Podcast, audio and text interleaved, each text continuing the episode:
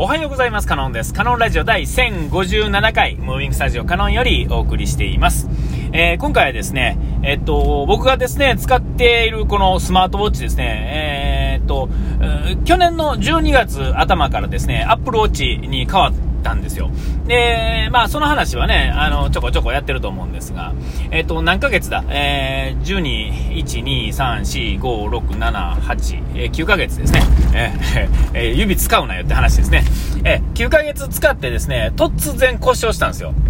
で、まあ、あの、液晶画面がですね、突然、あのー、何もそれまで全然大丈夫やったんですけど、家帰って、えー、充電器にカチャッとこうつけてですね、で、まあ、5分ぐらい経ったぐらいからですね、なんか変な光ってる、変な光り方してるなと思って、パッと見たらですね、えっ、ー、と、変に光ってたんですよ。えっと、ライトモードみたいなのがあってですね、えそれ自体がこう、なんていうんですか、ライトみたいにピカッとやるんじゃないんですが、まあ、その液晶画面をですね、目いっぱい白く光らせてですね、ライト代わりに使うみたいなモードみたいなのがあるんですけど、そんな風な光り方をしてて、あれ？と思って。ほんで、もうちょっとしたらですね、あのー、えっ、と、こう、縦にこう、はい、筋が入って、変な色になったりとかですね、横に筋が入って、ちょっと変なになったりでですね、よくあるはその液晶画面のこう、悪くなる感じですね、えー、になったんですよ。で、えっと、まあ、故障、なんていうかな、あの、ぶつけたりね、なんか、え、してですね、え、な、なったって言うんだったら、まあ、じ、ね、あの、自分のせいでね、えー、め、あの、あれ、なったら、やったらですね、まあ、ある程度致し方ないのかなと思ってたんですが、何にもしてないのに、えー、そう、そうになったんですよね。えーなかなか珍しいなと思って、えー、これは全くその、全く嘘嘘がなくてですね、え、まず落としたことなんていうのは、まあ、腕時計なんでね、基本的にはないと思うんですよ。えっ、と、手首についてるんでね。で、えっ、と、まあ、結構あのバタバタする 仕事ではあるんですが、えっ、と、荷物を、まあ、な、なんていうんですか、積んだり下ろしたりっていうのが今メインなんで、えっと、現場ってこと、まあ、現場でも、まあ、やってってることは基本的に一緒ですが、だから、こう、擦り傷とかですね、そういうのはあるかもしれませんけれども、基本的にはその、あの、カパッとはめるカバーがついてるんで、それもその基本的にはカバーで補ってるんで、本体自体にはまあ傷なんていうのは一切ないんですよね。えー、で、えっ、と、今度、じゃ水とかお湯とかシャワーとかっていうのも、えっ、と、基本的には、あのね、あの、いわゆるプールで泳ぐとか、え、いうのは全然 OK ですよって言てるぐらいですから、当然大丈夫、防水はしてるんですけども、50 m の防水やったかな、なんかはついてるんですが、えー、そもそも、えー、水の中につけてっていうの基本的にはないんですよ。えこの9ヶ月間でですね、えっと、ベルト外してですね、えっと、じゃかじゃかじゃかっとこう、洗うっていうのかな水でわーっと洗うっていうのを2回ほどしたぐらいで、えー、それ以外にはそういう、いわゆる水につけるっていうのはないです。ちょっと手手が洗った時にちょっと濡れるとかね、そういうのはありますけども、えー、そういうこと以外では基本的にはないと。で、まあ、ぶつけてもさっきも言った通り、その、ちょっとするっていうんですか、壁にちょっとするとかね、こう持って、荷物を持って、こう、細いとこ行った時にちょっとするみたいな感じですが、それも全部その、外付け、まあ、カバーの方で全部吸収してるんで、本体には別に大きな損失は当然ないわけですよ。っていうていうか、そもそも本体に傷なんて一つもないわけですよね。えー、ね、もうこんだけ条件揃ってて、で、まあ、1年以内なんでね、基本的には、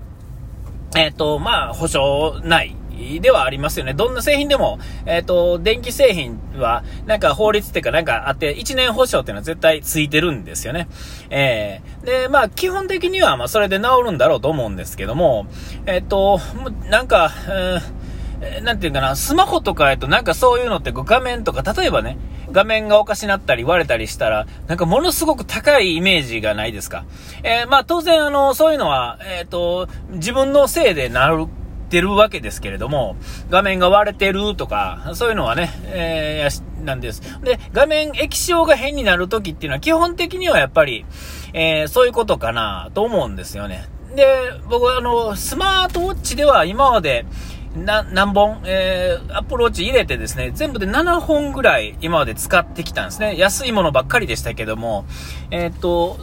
どれもですね、えー、もう、潰れたことなんかないわけですよ。で、今のアプローチの前とその前、前と前のね、2個前までは、えっと、子供に譲ってるんですね。で、その子供はまだそれも当然使ってるわけですよ。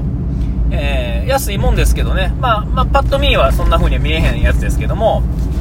え、それを使ってて全然使えてると。で、それなんていうのはカバーもしてないのに、えー、もう全然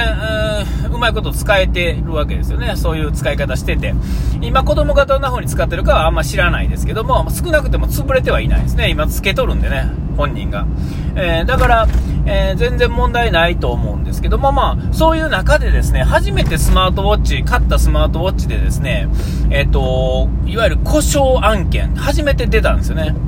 えで、僕ら、あの、配達やって、こう、取り付けとかして、テレビとかでね、えっ、と、交換しに行くとですね、えー、よくあるやつで、まあ、突然、結構でもそれは5年、10年使ってて、突然画面がおかしくなったよっていうのは、ちらほらあるんですよね。えー、それとか突然つかなくなった、音だけしか聞こえへんくなったっていうのは、まあありがちなんですよ。でもそれ経年劣化で、まあ5年10年使ってたら、それはまああるだろうっていうレベルの話やと思うんですが、そういう風に見えた症状が、えー、たった9ヶ月の Apple Watch でね、そういうことが起こったんで、まあどういうことになるのかなと思ってね、まあちょっと、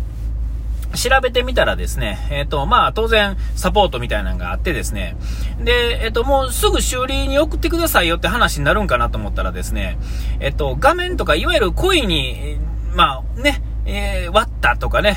とか言うんやったらですね、もうそのまま修理っていう話になると思うんですけども、えっと、その恋にやりましたかっていうのか、あるいは、えっと、それ以外ですね。それ以外の場合は、えっと、オペレーターと話してくださいっていう話になるわけです。基本、この2択なんですよね、最初は。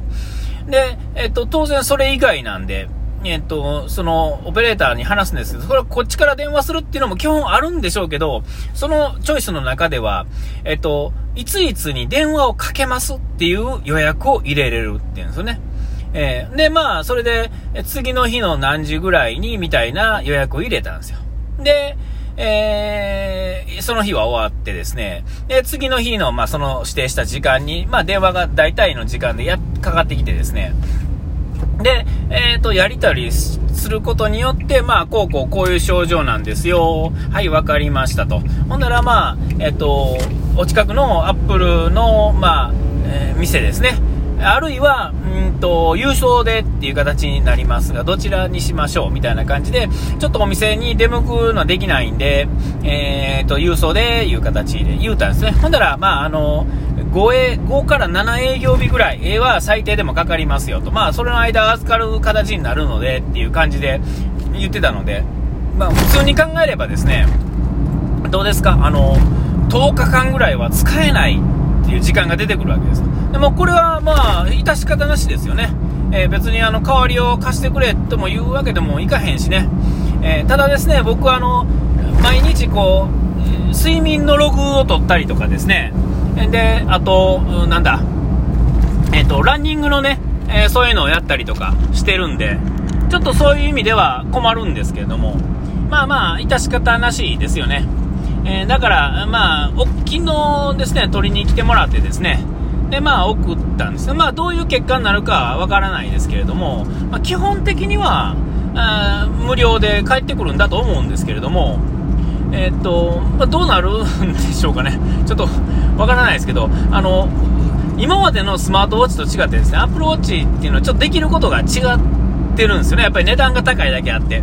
で、その機能がですね、僕にとってはですね、もうかけがえのない機能なんですよ。今にとっては。今の僕にとってはね。昔はスマートウォッチっていうのはこう、なんか誰かからの連絡が来たのを、見るっていうのが重きを置いたんですけど、今はもうそんなんじゃないんですよね。えー、電話を受けるっていうのは、すごい重要な、あのー、仕事なんですよね。電話を受けるときに、手首であのブルッとするとですね、すっごい気づくんですよ。えー、あの、イヤホン、Bluetooth のイヤホンっていうのを常につけてるわけではないので、えー、といってですね、振動なり音なりもそうですが、えっ、ー、と、ポケットに入れててですね、騒がしいところになってたらですね、振動しても音鳴っててもですね、気づかへんことって、ねちょいちょいあるんですよね。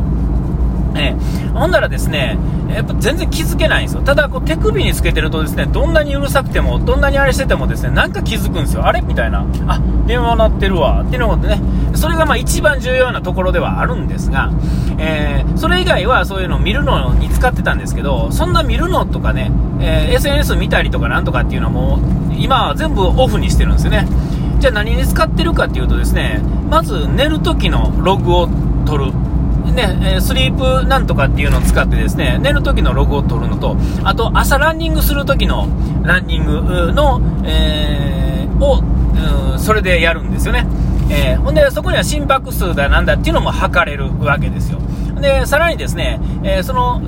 時計の中にですね、音楽を入れれるんで、えっ、と、スマホ持たずに、えイヤホン、Bluetooth ですね、えの骨伝導のやつをかけてですね、えっ、と、アップルウォッチだけで音楽を聴きながら走れるんですよ。これすごい重要ですよね。スマホポケット入れてたら邪魔なんですよ。えー、それができる。ほんで、それは、えっ、と、このウォッチの方に GPS の受信の機能があるんですよ。だから、その、このログの中にですね、その、どこを走ったかっていうのもちゃんとわかるようになってるんですよね。こういうの、こういうセンサー類、えー、っていうのはものすごい今重要で、ほんでそこにあの、リングですね、あの、えー、ムーブのリングと、えっ、ー、と、なんだ、えー、なんだっけな、まあ、運動のログと、えー、で、まあ、立つ座るのログっていうのを取れるんですよね、そのセンサーで。えー、でそういうのも重要なんですよね。えー、こういう、なんていうか、日ご、日、日々ずっと使ってるために、使うのに使うそのセンサー類が全部そこに入っとるんですよ。えー、それがないとですね、今ないんですけど、非常になんかね、困るんですよね。えー、すごいそれに頼って、そのデータを取ることを楽しみにしてた僕にとってはね、どうなるかっていうところで、あ、お時間来ちゃいましたね。えー、ここまでの間は可能で、さうがい手洗い忘れずに。ピース。